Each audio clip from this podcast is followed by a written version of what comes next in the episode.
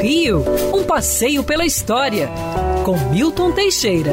Bom dia, Mário. Bom dia, ouvintes. Tenham todos uma ótima semana e vamos ver, vamos torcer para que quanto antes essa epidemia vá embora, essa vacina chegue, todo mundo seja vacinado e a gente volte ao normal.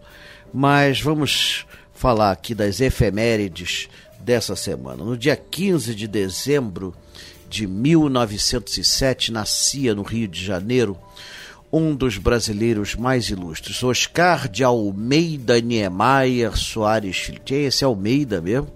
E o Soares Filho também. Oscar de Almeida Niemeyer Soares Filho é o nosso conhecido arquiteto Oscar Niemeyer.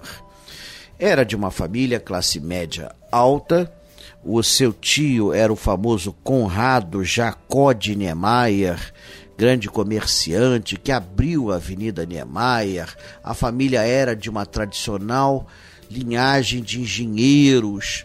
É, Conrado Jacó de Niemeyer, avô, fez a matriz de vassouras, por exemplo.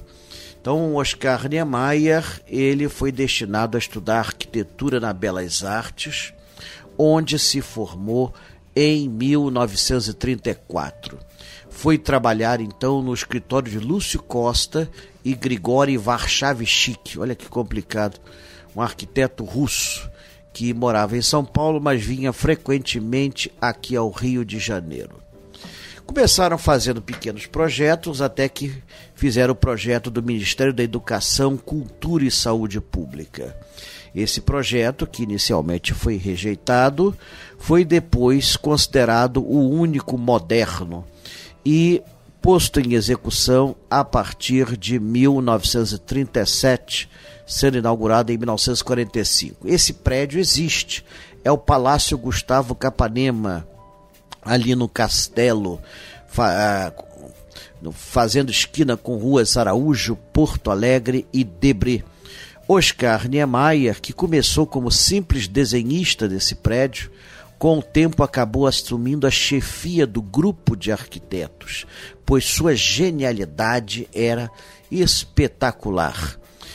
Depois disso, Oscar foi trabalhar em Minas Gerais, onde fez obras em Belo Horizonte, projetou o bairro da Pampulha, com seus prédios modernistas, projetou o grande hotel de Ouro Preto, projetou uma escola em Diamantina. Depois disso, fez grandes obras aqui no Rio de Janeiro, São Paulo fez o Parque do Ibirapuera.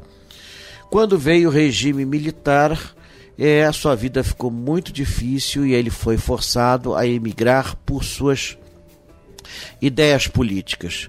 Voltou ao Brasil na década de 70, glorificado, tendo construído obras em quatro continentes.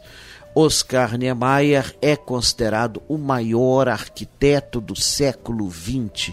Viveu 104 anos muito bem vividos. E sempre que podia atendia estudantes, estagiários, era uma pessoa muito boa é, sua última grande obra foi Niterói, que aliás o, o Caminho Oscar Niemeyer é um conjunto de prédios que inclui desde uma igreja, uma mesquita, um teatro, monumentos, museus, o Museu de Arte Contemporânea, que segundo o próprio Oscar é sua melhor obra. Oscar Niemeyer adepto das curvas, né? O, o grande arquiteto suíço Le Corbusier dizia que ele tinha as montanhas do Rio nos olhos. Sempre foi um homem criativo, um homem evoluído, à frente de seu tempo. Deixou-nos muitas obras aqui no Rio de Janeiro, como CIEP, Sambódromo, o Museu de Arte Contemporânea, que já citei em Niterói, e outras tantas espalhadas pelo Brasil. Todos os seus prédios são atrativos nas cidades que foram erguidos e geralmente são tombados como bens culturais inalienáveis. Oscar Niemeyer inseriu o Brasil no rol dos países com grandes arquitetos no século XX. Quer ouvir essa coluna novamente? É só procurar nas plataformas de streaming de áudio. Conheça mais dos podcasts da Band News FM Rio.